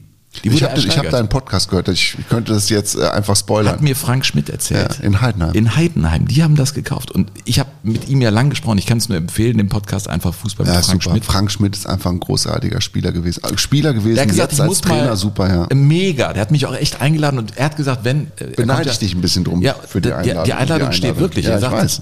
die haben den besten Kartoffelsalat, er will da einen machen und mich einladen und ich glaube, mit dem kann man auch Abendspaß haben an der Ostalb, weil wenn da Leute sagen, ich lade dich ein, dann ist das auch so. Mhm. Und ich habe ihn gefragt, Lieblingsclub, das ist ja so eine Frage. Er war ja Libero da bei Alemannia. Ja, ne? der war vor allen Dingen, äh, Werner Fuchs war natürlich sein, sein Held, der dann leider als Trainer in der Vorbereitung auf eine Zweitligasaison mit Alemannia Aachen tödlich einfach zusammengebrochen ist in der Waldorf. Vorbereitung. Ganz ein Drama war das. Jedenfalls, der hat mich eingeladen nach Heidenheim, da werde ich auch hinkommen und da haben sie die Anzeigentafel. So, jetzt kommen wir zum Punkt. Er sagte, sein Herzensclub. Und Heidenheim ist natürlich auch ein Riesenprojekt für ihn. Er kommt daher, aber ist Alemannia Aachen. Das ist einfach so. Und er hat mal beschrieben, wie er diesen alten Aachener Tivoli damals erlebt hat, als Aachen noch nicht ganz unten war, wo sie jetzt sind. Es war unglaublich und äh, diese Stimmung, diese Euphorie. äh, Willy Landgraf hat immer gesagt, das ist, er hat zu mir gesagt, Langen, das ist Kult.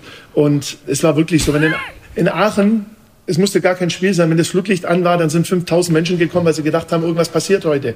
Und dieser Kult, dieses, dieses Stadion, diese Atmosphäre, dieser Duft auf dem Platz, ja, ich habe das noch allgegenwärtig, obwohl es schon so lange her ist, aber das war natürlich was Besonderes. Und was das Besondere für mich insgesamt am Aachener Tivoli war oder allgemein an Alemannia Aachen zu meiner Zeit, auch wenn wir mal schlecht drauf waren, die, die, die Fans, die Zuschauer, die haben uns sowas von unterstützt, nach vorne gepeitscht. Wichtig war nur, dass wir immer alles geben. Und da konnten die auch mal verzeihen, wenn man mal so, so ein bisschen Streit mit dem Ball gehabt hat. Aber die, die Einstellung, der Einsatz, der musste stimmen. Und das war das Besondere am, am alten Tivoli. Aber die Zeiten haben sich verändert. Der Fußball hat sich verändert. Ich bin auch, ich finde es extrem schade und traurig, dass dieser, dass es diesen alten Tivoli nicht mehr gibt. Ja.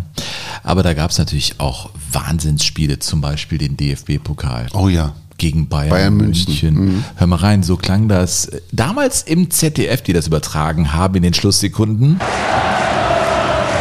Wir werden im Jahre 2004 einen neuen Pokalsieger haben. Der Titelverteidiger, der große Favorit. Der FC Bayern München ist in Aachen auf dem Tivoli ausgeschieden. Freudentränen bei Erik Meyer.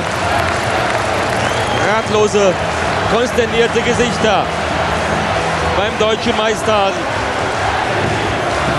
Schauen Sie diese Mimik an. Als hätten sie um ihr Leben gekämpft.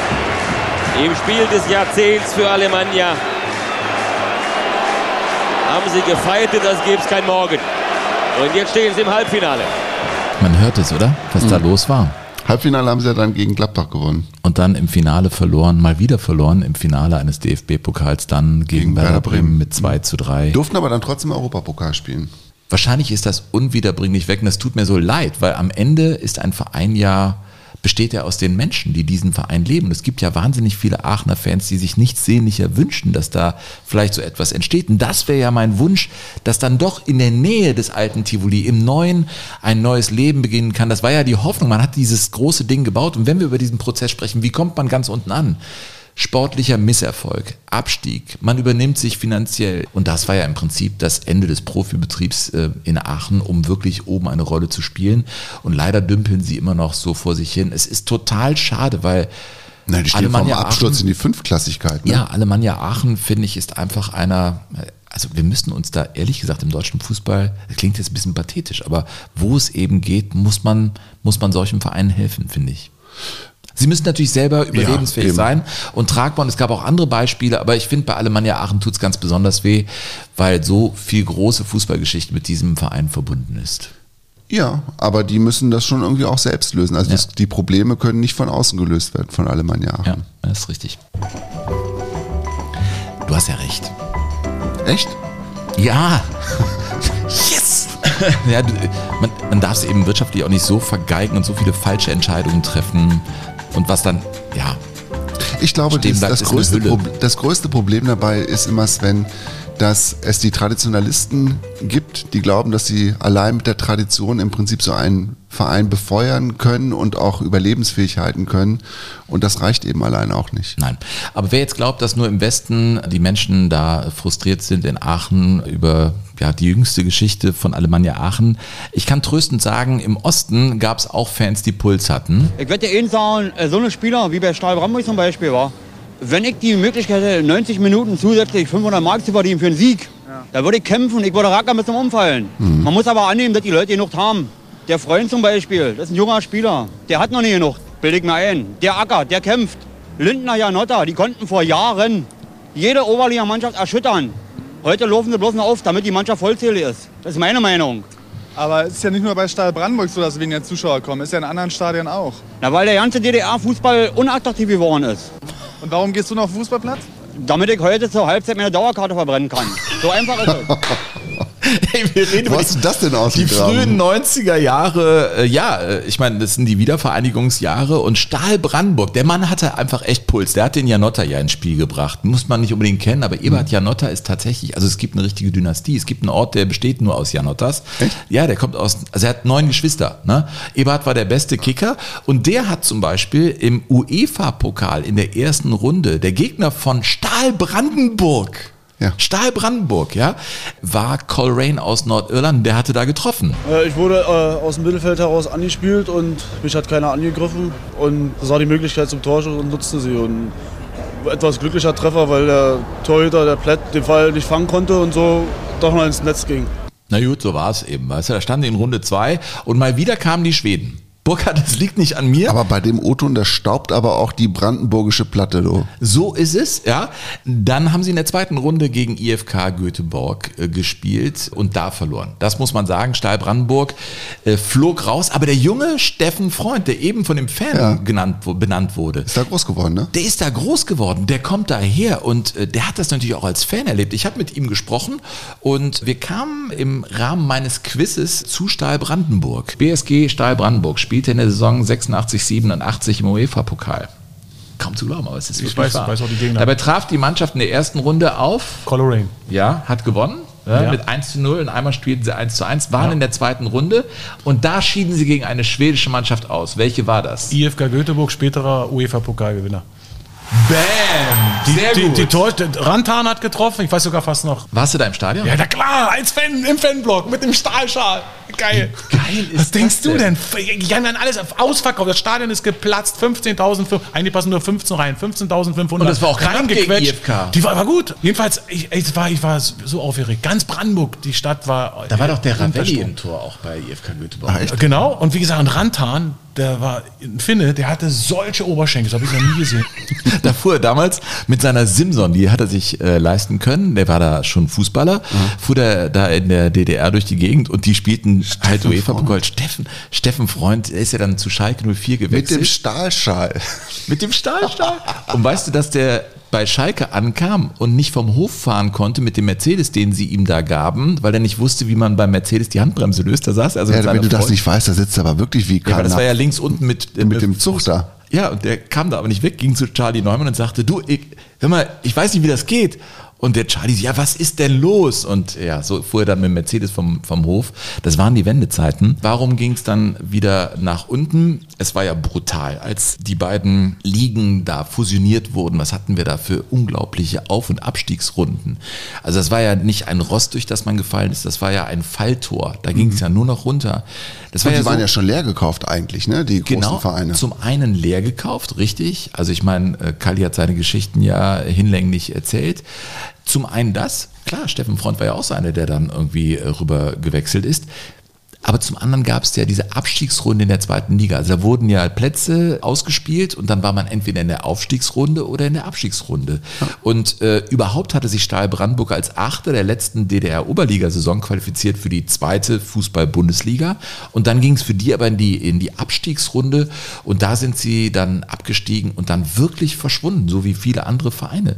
Und die sind jetzt eben natürlich äh, ganz unten, die, die wurden dann aufgelöst, Insolvenz, Umbenennung und so. Und dann hast du, wie bei Alemannia Aachen auch, irgendwo noch so, so Hüllen da rumliegen, die irgendwann eine große Rolle gespielt oder relativ große Rolle im Fußball gespielt haben. Und das Interessante ist, ich habe mal geguckt auf diese Abschlusstabelle des Jahres 90, 91.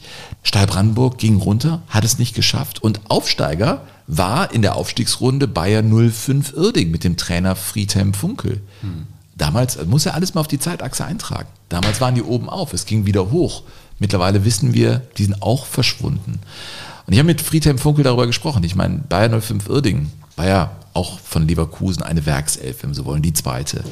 Da waren wir doch auch mal zusammen bei einem Pokalspiel, ne? Gegen 1. FC Köln, oder? Ja, waren wir auch. Du hast ja auch im Gästeblock hast du ja ewig weit weggestanden in der alten Grotenburg, aber da war doch auch diese, diese, dieses Holzdach über der Haupttribüne, wo man immer hoffte, dass das irgendwie noch hält. Aber das hat natürlich so viele Geschichten zu erzählen gehabt, dieses Stadion. Die hatten diese Reporterkabinen mit den fast blinden Fenstern, durch die du fast gar nicht mehr rausgucken konntest. Und ich habe mit Friedhelm Funkel über seine Gefühle rund um die Grotenburg gesprochen. Was ist das für ein Gefühl? Ja, sehr viel Wehmut. Sehr viel Wehmut. Wir haben unfassbar schöne Zeit in der Gruppenburg erlebt. Ich als Spieler und Trainer. Äh, Wir haben äh, Spiele dort abgeliefert, das legendäre 7-3 gegen Dynamo Dresden äh, 86, äh, wo wir ja eigentlich schon aus dem Pokal ausgeschieden waren. Wir hatten in Dresden 2-0 verloren, zu Hause lagen wir 3-1 zurück zur Halbzeit was da los war. Wir haben viele andere tolle Spiele äh, in der Grotenburg gemacht. Im August 75 äh, waren wir das erste Mal in der Bundesliga, spielten gegen den dreifachen Europapokalsieger der Landesmeister Bayern München zu Hause und haben dieses Spiel 2-1 gewonnen. Ja, das war Wahnsinn. Gerd Müller machte das 1-0 und Lorenz Günter Köstner machte zwei Tore und wir äh, gewannen mit Uerdingen gegen Bayern München 2-1. Es gab so viele schöne Spiele in der Grotenburg. Und als äh, dann die Bayer AG sich zurückgezogen hat von der Sponsorentätigkeit, wurde es in Uerdingen immer weniger, immer äh, weiter ging es bergab. Ich war da zu der Zeit mittlerweile Trainer und wir hatten keine Unterstützung mehr. Und also da ist sehr, sehr viel Wehmut äh, dabei, weil die Grotenburg, die Grotenburg, ja, die gehört zu meinem Leben. Das ist schon, also gehört zu meinem Leben. Das ist sein Leben. Und wenn du so viele Stadien gesehen hast und in so vielen Vereinen gearbeitet hast, dann weißt du, dass die Grotenburg tatsächlich bis heute einen Sonderstatus wahrscheinlich in, sein, in seiner persönlichen Rückschau Definitiv, genießt, ne? definitiv. Und irgendwie passt das, glaube ich, in unsere Folge ganz unten in Jogo Bonito.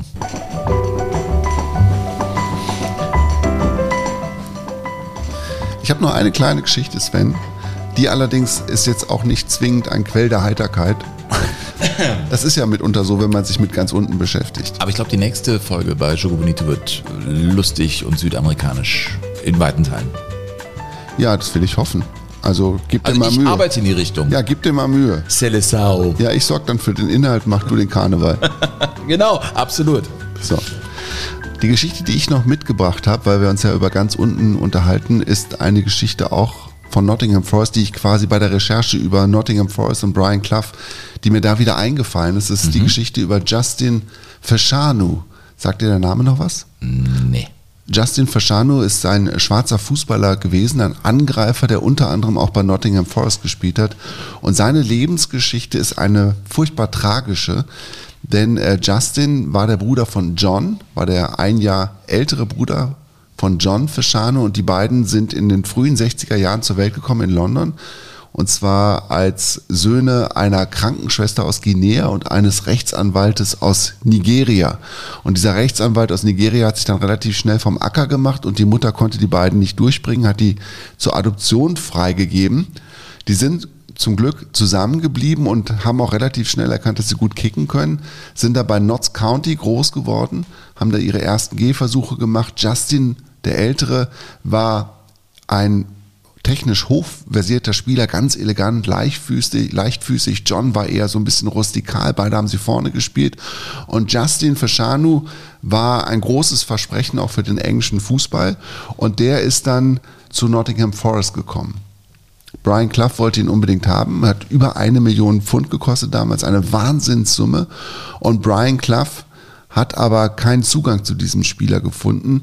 Und man hat später dann auch festgestellt, warum das so gewesen ist, weil Brian Clough zutiefst homophob gewesen ist. Und als dann die ersten Gerüchte auftauchten, dass Justin Fashanu homosexuell ist, ähm, hat er ihn quasi auch vor der ganzen Mannschaft immer als miese Schwuchtel runtergekanzelt. Echt? Mhm. Hat ihn quasi ähm, auch beschatten lassen, damit sein Privatleben da irgendwie beleuchtet werden konnte. Und der Fashanu ist dann in diesen einschlägigen Clubs dann natürlich aufgetaucht. Was heißt natürlich, er ist halt aufgetaucht in Nottingham und hat dann aber trotzdem versucht, irgendwie weiter Fußball zu spielen und da irgendwie auch durchzuhalten, obwohl er von seinem Trainer so diskriminiert worden ist, von seinen Mannschaftskollegen wohl nicht. Das Gerücht wurde dann natürlich immer größer und die Diskussion über seine Homosexualität wurde immer belastender. Er ist dann von Nottingham Forest wieder weggegangen und hat dann noch versucht, woanders Fuß zu fassen, aber so die ganz große Karriere ist es dann am Ende nicht geworden. John Fashanu, sein Bruder, hat den umgekehrten Weg im Prinzip geschafft. Er ist dann von einer, von einem, ja, einer ganz mäßigen Karriere ist er zum FC Wimbledon gekommen. Zu unserem FC Wimbledon mit Vinnie Jones. In der Zeit und ist er hat da dann auch hat er mit der Crazy Gang dann abgeräumt, haben wir bei Knochenbrecher und Menschenfresser schon ausführlich dargestellt, Ja. hat er den Pokal gewonnen gegen Liverpool und ist dann ein gefeierter Spieler geworden. Und dann Anfang der 90er Jahre, und das ist im Prinzip das ganz Tragische, gab es dann die Situation, dass Justin Fashanu gesagt hat, obwohl ich aktiver Profi bin, oute ich mich jetzt, weil ich es einfach leid bin. Ich will es einfach loswerden und ich will einfach frei leben können. Mhm. Und als sein Bruder John davon Wind bekam, hat er gesagt, macht es nicht. Und dann hat er gesagt, doch, ich mache das hier für die, für die Sun, The Sun Boulevardblatt. Die wollten ihm auch noch Geld dafür bezahlen. Und dann hat sein Bruder John gefragt, Justin, also wie viel geben dir die? Und dann hat er gesagt, 75.000 Pfund. Und dann hat er gesagt, du, ich gebe dir die 75.000 Pfund, aber mach das nicht, weil wenn du es da machst und sagst, dass du schwul bist, dann fällt das auf mich zurück, dann habe ich es auch schwer im Stadion und ich möchte das nicht. Und dann hat er das Geld genommen von seinem Bruder, tatsächlich die 75.000 Pfund, aber auch das Geld von der Sun. Und ein paar Wochen später war das die große Titelgeschichte, dass der große Justin Fasciano tatsächlich homosexuell ist und sich dann outet in der Sun. war der erste Fußballprofi auf der Welt, der das quasi gemacht hat, als er noch Profi gewesen ist und ist danach nicht mehr glücklich geworden, weil natürlich die Fanszene in England auch einfach noch die Fanszene in den frühen 90er Jahren gewesen ist. Mhm. War dann zwischendurch in Amerika, hat da versucht Fuß zu fassen und ist dann in Amerika nach einem, nach einer Begegnung mit einem Minderjährigen angeklagt worden wegen sexuellen Missbrauchs und hat, als dann klar war, wird vor Gericht gestellt, gesagt, ich bin ja ohnehin schon verurteilt. Also das glaubt mir ja keiner, dass das irgendwie einvernehmlicher mhm. Sex gewesen ist und hat dann noch einen Abschiedsbrief geschrieben. Das muss ich mal gucken, dieser Abschiedsbrief, das hat es auch echt, hat's echt in sich. Ich habe festgestellt, dass mich sowieso jeder für schuldig hält. Ich möchte meine Freunde und meine Familie in keine weitere Verlegenheit stürzen. Und am 2. Mai 1998 hat man ihn dann erhängt in seiner Garage gefunden. Ja. Und dieser Justin Fashanu äh, war auch irgendwie ein, ein total cooler Typ, weil, um dann auch wieder noch einen Bogen zu was Schönem zu kriegen, hat unter anderem auch Musik gemacht und er hat einen der, finde ich, coolsten Songs überhaupt gemacht in den 80er Jahren, den Musiker damals aufgenommen haben.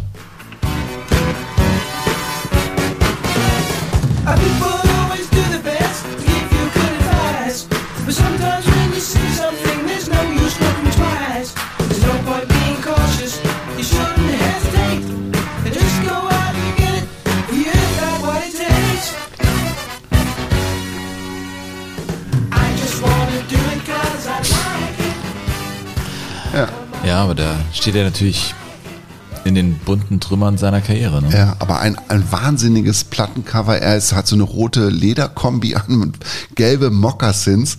Und ich finde das Lied musikalisch echt ganz gut. Geht so ein bisschen in die Richtung von, von Michael Jackson. Ja, du wirst auch bald 60, also ja. ja kein Problem. Und äh, ich, ich will dir noch eine Geschichte erzählen, um auch diesen Brian Clough vielleicht noch mal ein bisschen einzuordnen. Also der hat dann den, den auch wirklich unter Druck gesetzt, ne, dass er was gegen seine Homosexualität unternimmt der Justin Fasciano, und der ist dann einer christlichen Sekte beigetreten, um, diese, um seine sexuelle Orientierung loszuwerden und hatte dann später auch einen religiösen Guru, der ihn durch den Alltag begleitet hat und hatte einen eigenen Masseur, den er mit ähm, zum Training gebracht hat, weil der Masseur von Nottingham ihn nicht mehr behandeln wollte.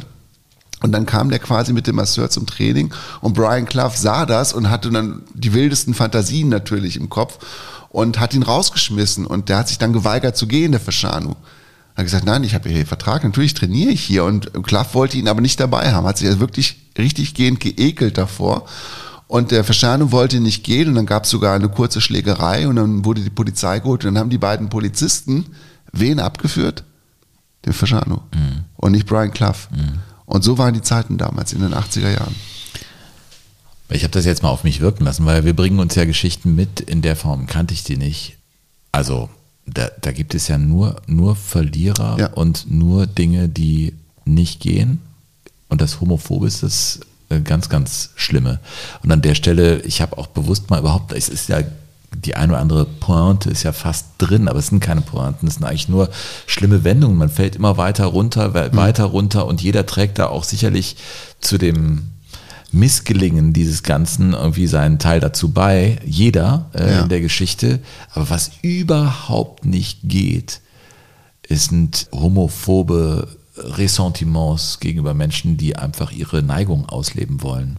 Ja. Also das ist ja, ist ja völlig klar. Aber ich wollte es an dieser Stelle einfach nur nochmal total klarstellen, mhm. dass das etwas ist. Was ja, da, wir, da gibt es ja keine zwei Meinungen, das ist, das ist ganz sicher so. Puh. Ja. Ja, Sven, war nochmal schwere Kost am Ende. Aber Wir eine uns Geschichte. aber auch nicht weg, äh, wenn es um solche Sachen geht. Nein, und ich fand die Geschichte auch.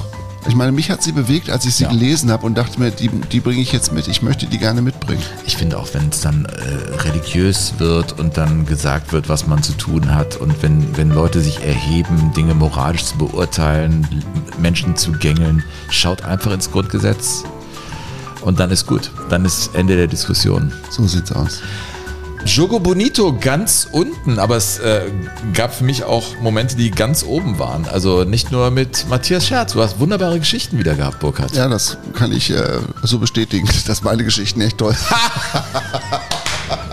Leute, wenn ihr weitere Ideen habt, äh, dann bitte, Burkhard, du, du willst ja ein Moderator werden. Nein, ich will kein Moderator Aber du werden. sagst jetzt Nein, ich will einfach. das auch nicht sagen. Okay, also info at jogo-bonito.de. Ja, du machst das wieder mit dieser Stimme. Na, hallo ihr da draußen. Ja. Ja. Äh, Übrigens sind wir äh, nach wie vor auf Tour, wenn man das so nennen kann. Es ist ein äh, schwieriges Umfeld. Menschen sagen sich mal, oh Mann, ey, noch irgendwie vielleicht Corona oder Inflation und so. Aber die, die kommen und zu unseren Fußballabenden kommen, zu Pistos Fußballschule, ein Herz für Vollpfosten, die haben großen Spaß. Wir auch. Wir sind unterwegs im Fußballwesten. Alle Termine stehen unter svenpistor.de. Wir können versprechen, zwei lustige Stunden, oder? Das auf jeden Fall. Also mir hat das bis jetzt große Freude gemacht und auch wenn es nicht so viele Leute im Moment sind wie sonst, ist es einfach ein, ein Fest für alle Sinne. Ja, absolut. Wenn da die Leute rausgehen und sagen, ich hatte einen schönen Abend, dann ist das schon sehr sinnhaft gewesen. Genauso wie, ich finde, Jogo Bonito. Das war unsere aktuelle Folge, ganz unten äh, und in der nächsten geht es weiter mit unserem WM-Spezial. Die dritte Spezialausgabe ist das schon, ne? Und dann geht es um die Seleção. Vor Was für ein Markenname, die Die Seleção. Seleção, ja. Also da gibt es ja auch so wunderbare Episoden aus der, aus der Anfangszeit, die manchmal skurril sind, manchmal unglaublich und, Und gar ähm, nicht so bunt war, wie man nicht- vielleicht jetzt absolut, meint. Also ja. das wird vielleicht auch ein bisschen knibbelig dann. Es ne? geht um das Jahr, als die Brasilianer die Farben für ihre Trikots fanden. Ja, oder sich auch eins genäht haben vor einem Finale, weil sie keins hatten. Äh, jetzt klingelt schon wieder das Telefon. Ihr merkt es, wir sind im Saisonfinale der Fußball-Bundesliga. Mann, ey, wer ruft denn da an? Ich leg Ja, hier auf. ja, weiß ich auch so, nicht. liebe Leute, also Ich bin's bleibt, nicht. bleibt Jogo Bonito gewogen. Äh, Burkhard Hupe und Sven Pistor verabschiedet sich. Tschüss, tschüss. Mach's gut. Jogo Bonito. Das schöne Spiel. Der Fußball-Podcast mit Sven Pistor und Burkhard Hupe.